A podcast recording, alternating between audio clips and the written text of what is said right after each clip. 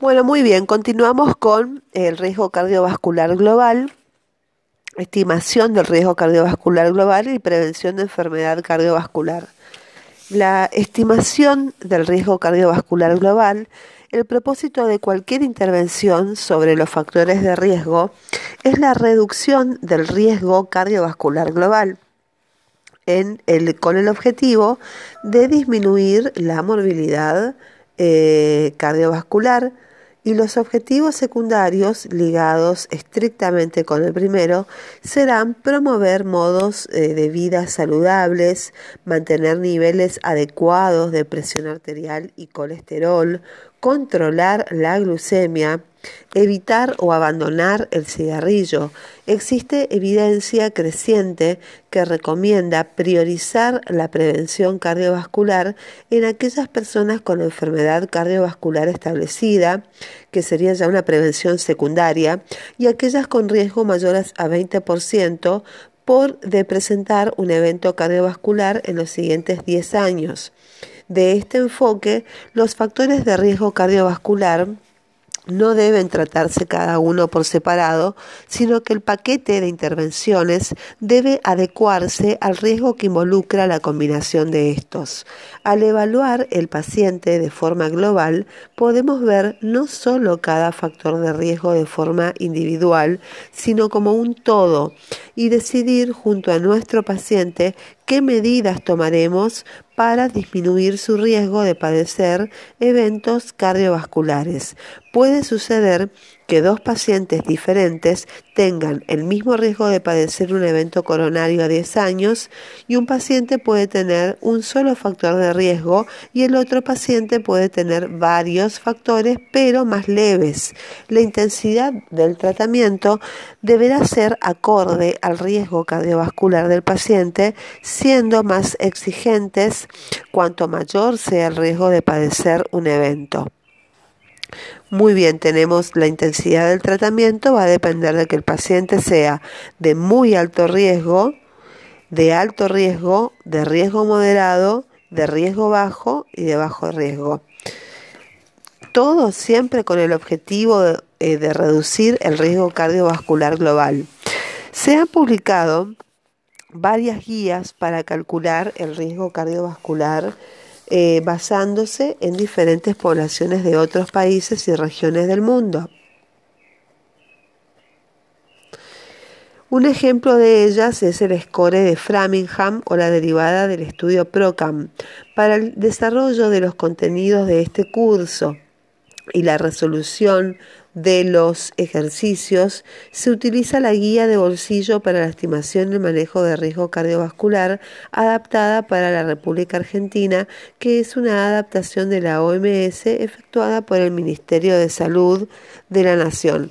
Esta guía contiene las tablas de identificación del riesgo cardiovascular que corresponde al riesgo de la población en países de la subregión B de las Américas a la cual pertenece la Argentina. Y esta es una de las principales ventajas de la guía de bolsillo para la estimación y el manejo del riesgo cardiovascular adaptadas para la República Argentina respecto de otros scores porque el riesgo se predice de acuerdo a la estimación de datos epidemiológicos de nuestra región.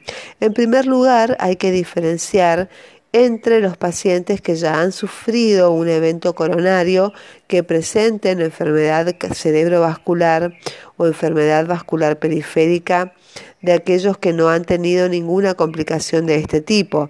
Los pacientes que ya han sufrido un evento cardiovascular se los considera en prevención secundaria. Los pacientes que ya han sufrido un evento cardiovascular, dado su alto riesgo, requieren de una modificación intensa en su estilo de vida, un tratamiento no farmacológico y el tratamiento farmacológico específico de los factores de riesgo presentes. Hay otros pacientes que aunque no hayan sufrido eventos cardiovasculares, también son considerados de alto riesgo y requieren las mismas indicaciones. Este segundo grupo de alto riesgo está integrado por pacientes que presentan alguna de las siguientes condiciones. Tenemos el colesterol total, igual o mayor a 310 miligramos por decilitro, un colesterol LDL igual o mayor a 230 miligramos por decilitro, o una relación entre el colesterol total y el colesterol HDL superior a 8, permaneciendo elevadas, con una presión de 160 170 de sistólica y 100 105 milímetros de mercurio de diastólica. Y tenemos diabetes tipo 1 o tipo 2 con nefropatía manifiesta u otra enfermedad renal importante y eh, también pacientes con insuficiencia renal o deterioro de la función renal. Y en estos casos no es necesario estratificar el riesgo mediante tablas para adoptar decisiones terapéuticas, pues estas personas pertenecen a la categoría de alto riesgo. Los objetivos y la modalidad de tratamiento de cada factor de riesgo en aquellos pacientes que no han tenido eventos cardiovasculares como prevención primaria dependerán de la probabilidad de presentar un evento cardiovascular en los próximos 10 años. A todos los pacientes en prevención primaria se les indicará cambios en el estilo de vida, pero dependiendo del riesgo global y el grado de severidad de cada factor de riesgo en particular, se indicará o no tratamiento farmacológico. Las tablas que figuran en la guía de bolsillo para la estimación y el manejo del riesgo cardiovascular adaptada para República Argentina le permiten calcular este riesgo en base a la presencia o ausencia de diabetes, la otra variable es el sexo y la edad del paciente, le sigue el tabaquismo, se tienen en cuenta también los niveles arteriales de presión sistólica y el colesterol en sangre. Para estimar el riesgo cardiovascular a 10 años de un individuo en particular, antes de usar la tabla, se debe recopilar la siguiente información. Presencia o ausencia de diabetes, el sexo, fumador o no fumador, la edad, la presión arterial sistólica y el colesterol total en sangre en medida en miligramos por decilitro. Una vez obtenida esta información, se procede a la estimación del riesgo cardiovascular a 10 años de la siguiente manera. Paso 1.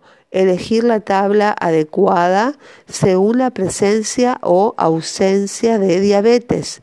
Paso 2. Elegir el cuadro del sexo en cuestión. Paso 3. Elegir el recuadro fumador o no fumador. Se considerará fumador a todo aquel que lo sea en el momento de la estimación y a los que hayan dejado de fumar en el último año. Paso 4. Elegir el recuadro del grupo de edad.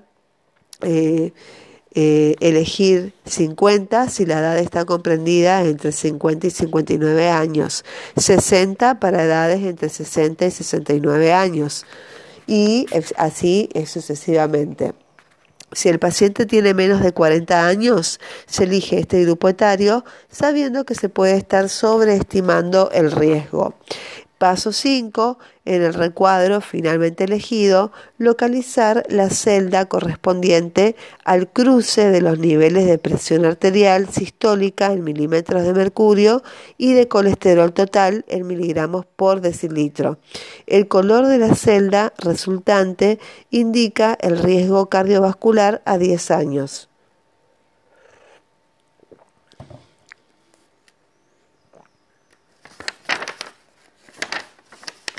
Las recomendaciones para la prevención de la enfermedad cardiovascular, teniendo en cuenta la información epidemiológica, se han eh, recomendado, se han seleccionado los siguientes contenidos para ser desarrollados como estrategias de prevención, que son la prescripción de actividad física adecuada, la indicación de una alimentación saludable y la prevención del consumo de tabaco. Muy bien.